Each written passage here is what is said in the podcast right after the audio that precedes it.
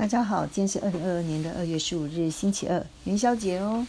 今天六十家人呢，要跟大家分享的是，我正在规划太平山的二日游。为什么要做这件事情呢？因为太平山实在是太值得一游了。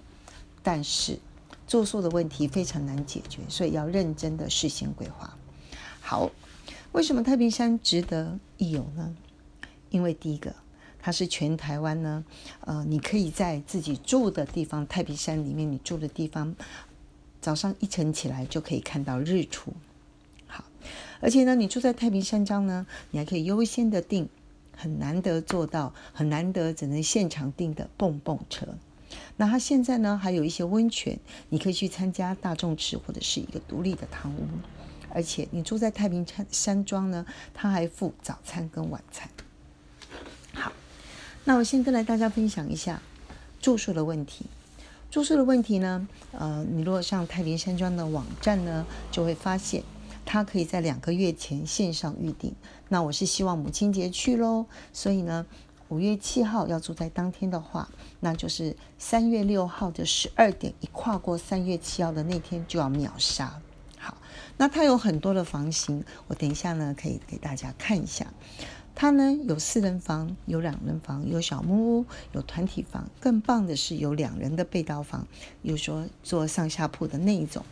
好，那住宿非常难抢，反正呢就是抢得到就是了，抢到就去吧。我的想法是这样。好，那第二个我们来谈交通的问题。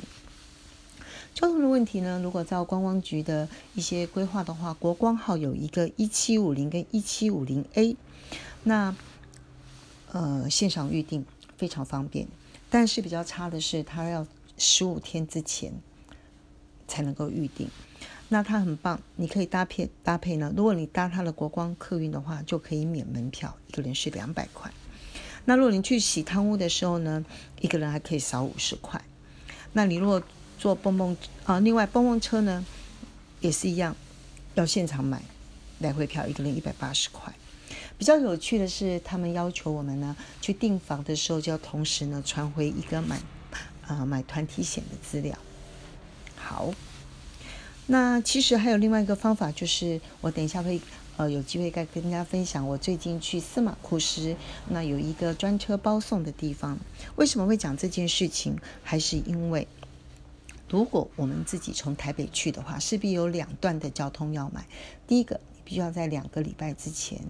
开始去订台北跟宜兰的火车，然后呢，从宜兰的再登坐上太平山呢，看起来，呃，也要两个小时的巴士，所以这个路途呢非常的多，而且你几乎就是只能去太平山庄。那如果我们订一个专车去。接受就是上次我在司马库斯跟大家分享的那位专业的导游，那他的困难度呢，也是因为太平山庄非常的难订。如果我们能够把太平山庄订房的这件事情解决的话，那我觉得包他的车应该是还可以考虑的哈。他是一个呃六到八人，就是最满可以坐到八人。那我觉得坐像我们家五个人或六个人是蛮好的。嗯哼。那就先跟大家分享到这里，大家继续努力喽。现在剩下的应该是说订房的问题。我觉得我们去的话呢，可能要分两组不同的电脑，一组人呢去抢小木屋，一组人呢去抢四人房的家庭房。如果可以的话，再加一个人去抢小背包背包客的房。好，以上跟大家分享到这里，加油！